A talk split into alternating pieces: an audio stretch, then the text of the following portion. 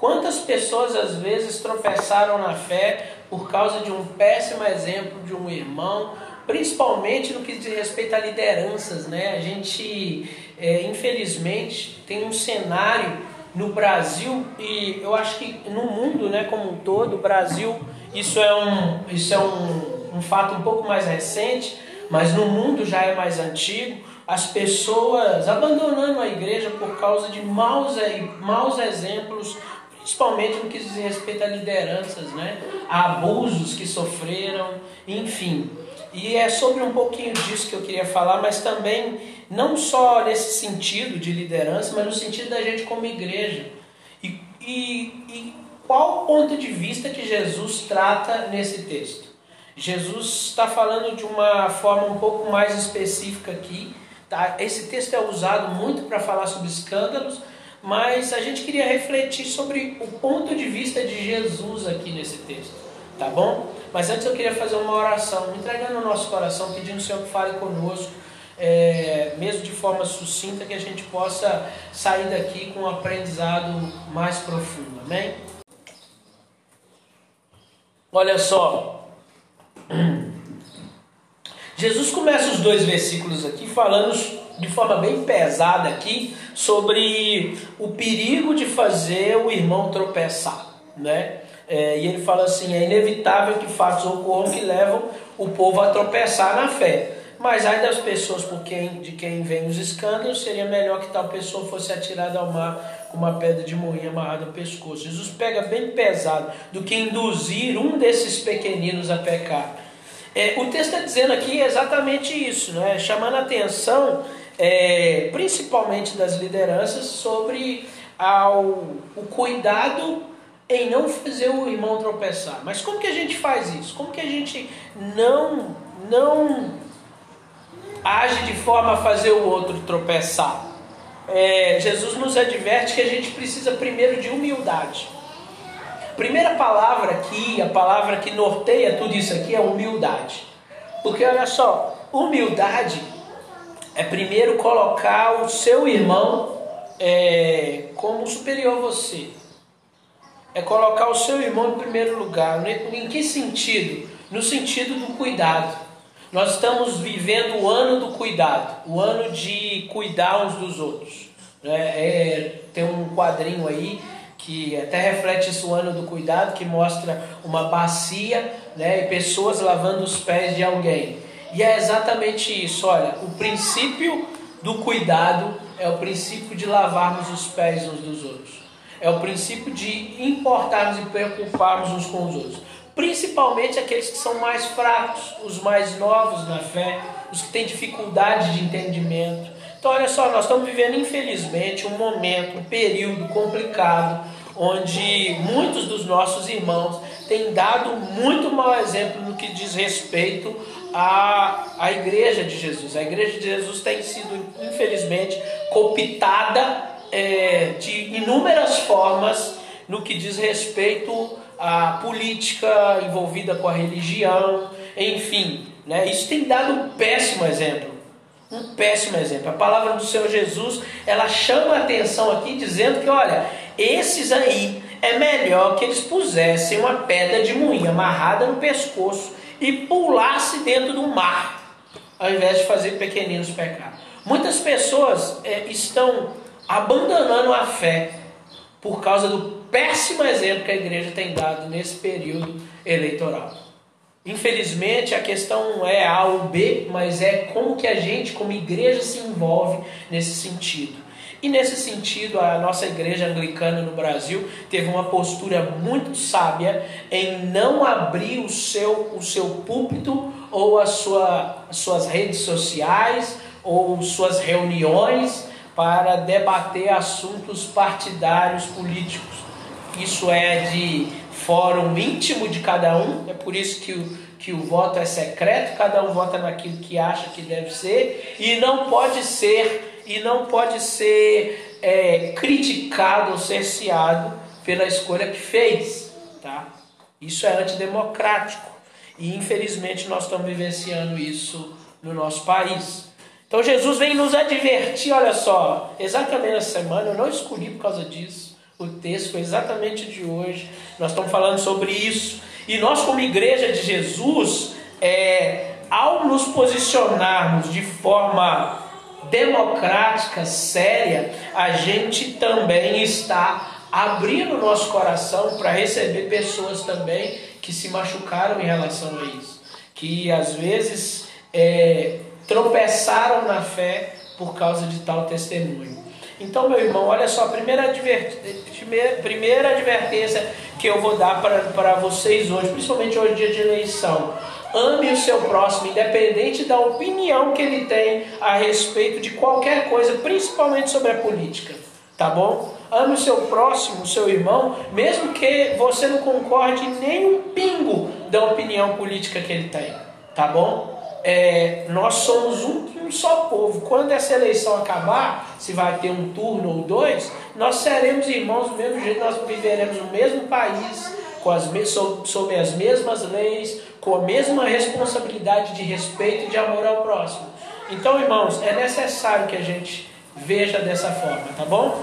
Em segundo lugar, olha só, Jesus nos chama no versículo 3 e 4 a perdoar. E ele continua esse texto falando assim: olha, tendo cuidado de vós mesmos, tende cuidado de vós mesmos. Olha só, cuidem-se de vocês mesmos, cuidem-se uns dos outros e de vocês pessoalmente. É para mim cuidar de mim e dos outros. E como que a gente vai ter cuidado? Se o teu irmão pecar contra ti, repreende-o. E caso ele se arrepender, perdoa-lhe. Se contra ti ele pecar sete vezes ao dia, por sete vezes vier ter contigo dizendo: Arrependo-me do que fiz, perdoa-lhe. Olha só, Jesus está dizendo assim: Jesus está dizendo, ó, perdoa porque você é superior, né? A, a tendência que a gente tem é: eu vou perdoar porque eu sou superior. Eu vou perdoar para mim. Não, não é isso, cara. Jesus não está dizendo isso. A lógica de Jesus é contrária à lógica da sociedade. Pensa como que a sociedade está pensando e vem para o texto você vai ver que Jesus inverte essa ordem dessa sociedade. Sabe por quê? Porque a sociedade é caída. Então Jesus inverte para pôr é, na ordem certa. Sabe quando você vê um, um copo virado? Ele está virado ali porque está escoando água, né? Porque foi lavado. Mas você sabe que a posição dele não é assim. Aí você tem que virar ele para você tomar o um café para ele ser útil, né? Jesus faz isso, tá? E olha só, enquanto na sociedade perdoar é para você ficar livre, para você se sentir bem, você se sentir melhor. Não, Jesus diz, olha, perdoa porque ele é seu irmão. Você deve servi-lo. É o seu papel servi-lo. Ao perdoar alguém, nós não estamos nos tornando senhor daquela pessoa mas nós estamos, nos tornando servos daquela pessoa.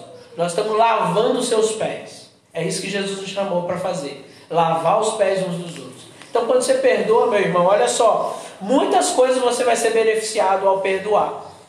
Mas é, você, por exemplo, vai tirar um peso das suas costas, você vai viver um pouco mais leve, você vai deixar de cobrar, perdoar é deixar de cobrar uma dívida. Então você vai deixar de cobrar. Lembra, de, lembra do, do, da oração do Pai Nosso? Perdoa as nossas dívidas ou as nossas ofensas, assim como nós perdoamos a quem nos tem ofendido. Em algumas versões, assim como nós perdoamos os nossos devedores. O que é isso? Quando alguém peca contra a gente, é como se aquela pessoa estivesse devendo a gente. Mas a gente perdoa as dívidas do irmão porque olha só, a gente ora no Pai Nosso e pede a Deus, pede a Deus, não tem como orar no Pai não, não tem como não orar o Pai Nosso. Inclusive aqui a gente ora, todos os cultos, ou quase todos, né? e olha só, perdoa as nossas dívidas, Senhor, assim como nós perdoamos os nossos devedores. Nós estamos dizendo assim, Deus, se a gente não perdoar, não perdoa a gente. É sério isso, é muito sério. E aí, cara, os discípulos perceberam a seriedade quão difícil que isso era, que no versículo 5 ele falou assim: Diante disso pediram os apóstolos ao Senhor, aumenta a nossa fé. Os discípulos perceberam que era tão difícil para eles é, vivenciar do jeito que Jesus estava ensinando, que ele fala assim: Jesus, aumenta a nossa fé. E é, essa é uma atitude que o discípulo tem que ter. Peça ao Senhor que aumente a sua fé. Peça ao Senhor que incorpore a sua fé, que dê corpo à sua fé, que fortaleça a sua fé. Tá bom? Clame ao Senhor. Então, um dos pontos aí é peça ao Senhor que fortaleça a sua fé. Tá bom? Mas olha só, Jesus, ele vem responder e ele fala assim: ao que encorajou o Senhor, olha só, ao que encorajou o Senhor, se tiverdes fé do tamanho de uma semente de mostarda, podereis dizer a essa montanha: arranca-te e transplanta-te no mar, e ela vos obedecerá. Jesus, Jesus respondeu para eles assim: olha só, é, se vocês tiverem uma fé pequena, mas tiver fé, se a fé for do tamanho do grão de uma mostarda, vocês vão poder pedir para um monte mudar de lugar. Não era literal isso aqui, né, gente? Jesus estava querendo dizer que coisas poderosas vocês vão poder fazer. Sabe por quê? Porque não é o tamanho da sua fé, mas é o tamanho do seu Deus. Entende?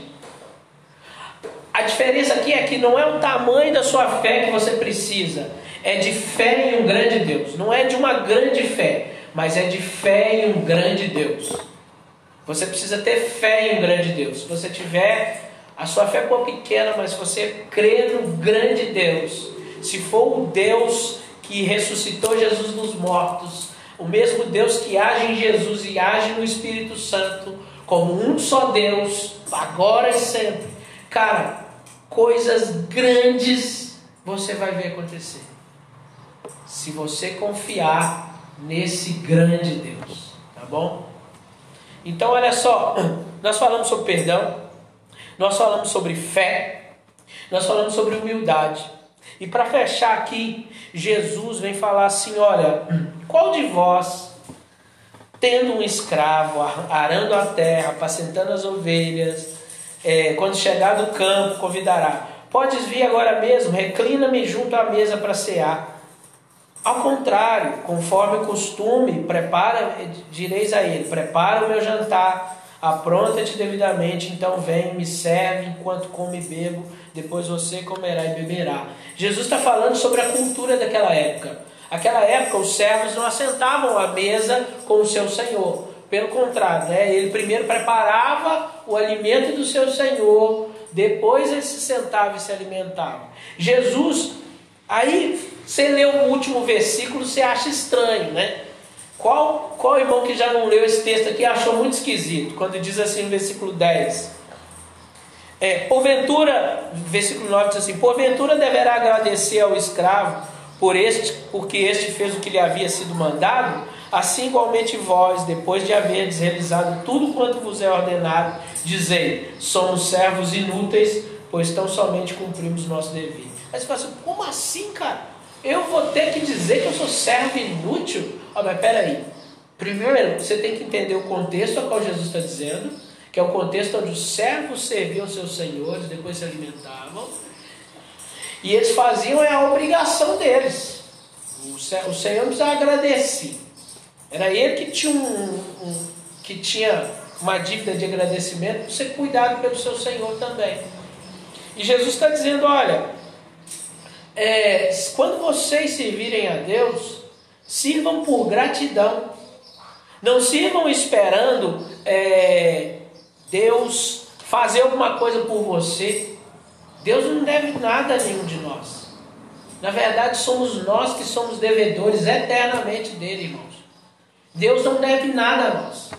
É isso que Jesus está chamando a atenção aqui. Sabe por quê? Porque às vezes, naquela, tanto naquela época, você vê que Passam as eras, passam os anos, é, milhares de anos, o ser humano continua a mesma coisa.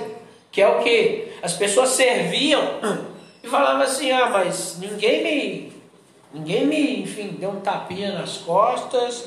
É, eu já estou fazendo mais, mais do que eu precisava, não estou fazendo demais. Ou, ou, às vezes a gente faz as coisas, ou em casa, ou.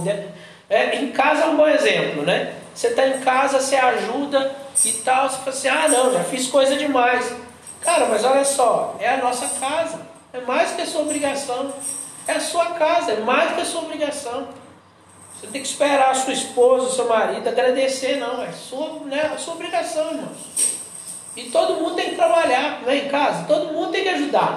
Não é um só. Né? Então, Jesus está nos ensinando isso. Aqui na obra de Deus a coisa é um pouco mais séria. Sabe por quê? Olha só.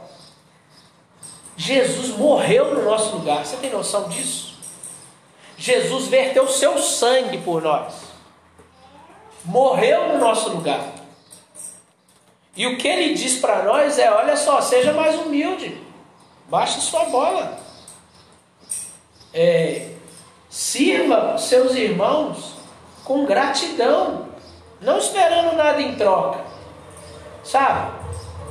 É, contribua com gratidão, não esperando nada em troca, né? Igual a gente vê aí, cara, nós não vamos cair nessa falácia. É, nós não vamos cair nessa falácia, por exemplo, que, que as pessoas aí desenvolvem o coach, o coach espiritual, né? É, de tratar, por exemplo, de ofertas e dízimos, dizendo que Deus vai abençoar cem vezes mais. Nós não vamos cair nessa falácia. Porque na verdade é o um compromisso nosso, olha, dízimo é compromisso de quem cuida da família, de quem cuida da casa. É responsabilidade. Ah, não, Deus vai te abençoar cem vezes mais. Não sei. Pode ser que abençoe, pode ser que não abençoe. Isso é com Deus, é sei Deus, mano. Agora, seja responsável. Seja responsável com as suas contribuições. Seja responsável, meu irmão, é, com a casa do Senhor. Nós precisamos é, de cuidar da obra do Senhor. Inclusive, é, aproveitando, dizendo que nós temos vaga para voluntários, tá? É, nós já vamos abrir novas vagas para os irmãos que estão chegando, para voluntariar também em algumas frentes. Se você quiser voluntariar, pode até nos procurar, tá bom? E olha só, Jesus deu tudo para nós, irmãos. Jesus deu tudo para nós. É, é necessário que a gente seja grato e também partilhe parte da nossa vida, sabe? Na verdade, a nossa vida tem que ser toda dele e partilhe pelo menos parte do nosso tempo com a obra do Senhor, tá bom? Jesus está falando isso aqui, irmãos, não é só sobre cuidado e zelo com as coisas do Pai no sentido de da igreja e tal, até porque Jesus estava falando em outro contexto. Jesus está chamando a atenção aqui a humildade, sabe por quê? Porque quando a gente perdoa o outro, a gente acha que a gente está fazendo muito, não é? Sabe quando alguém deve para você? E você acha assim, fulano é meu devedor. Cara, olha só. Ninguém te deve nada, você sabe por quê? Jesus te perdoou muito mais. Se você perdoou alguém dez vezes, Jesus te perdoou infinitas vezes. Você entende? Então é isso que Jesus está dizendo aqui, olha, quando a gente olhar para nós e dizer servo inútil que sou, por mais que eu faço, mas eu, olha, não consigo pagar a dívida que eu tenho diante do Senhor Jesus. É por isso que é graça, irmãos. Nós não temos como. A gente pode, irmãos, olha só, a gente pode virar aqui, vou virar missionário, vou abdicar de tudo, vou ir para um mosteiro, viver minha vida 100% para Deus. Mesmo assim, você não vai pagar, a dívida que você tem é imensa. Só Jesus pode pagar e graças a Deus ele pagou. Fica tranquilo, irmãos, está pago, tá bom? Fica tranquilo, você não está no Serasa do céu, você não está no SPC do céu, tá pago, tá, mano? Tá pago, viu que? Fica tranquilo, relaxa, tá? Já tá aí no sofazinho, relaxa, tá, tá pago. Agora, irmãos, é só a gente reconhecer e ser humilde, ser humilde dizendo: Deus nunca vai ser devedor para mim, mas eu sempre sou devedor a ser grato por tudo que ele fez por mim, a ser grato por tudo que ele fez na minha vida. E sendo grato, o que, que eu vou fazer? Sendo grato, eu vou perdoar o meu irmão. Sendo cem vezes se ele me pedir perdão, cem vezes, mil vezes se ele me pedir perdão, mil vezes. Sendo grato, eu vou é, buscar servir mais ao Senhor, servir ao corpo de Cristo lavar os pés uns dos outros, me voluntariar, enfim. E vou buscar lá fora ser um testemunho de vida, de tal forma que eu não gere é, escândalo para as pessoas, que eu não faça pessoas tropeçarem, sabe? Principalmente é, no que diz respeito às nossas palavras, a nossa, ao nosso amor para com o outro, tá bom? E essa palavra é, de Deus para o nosso coração e graças a Deus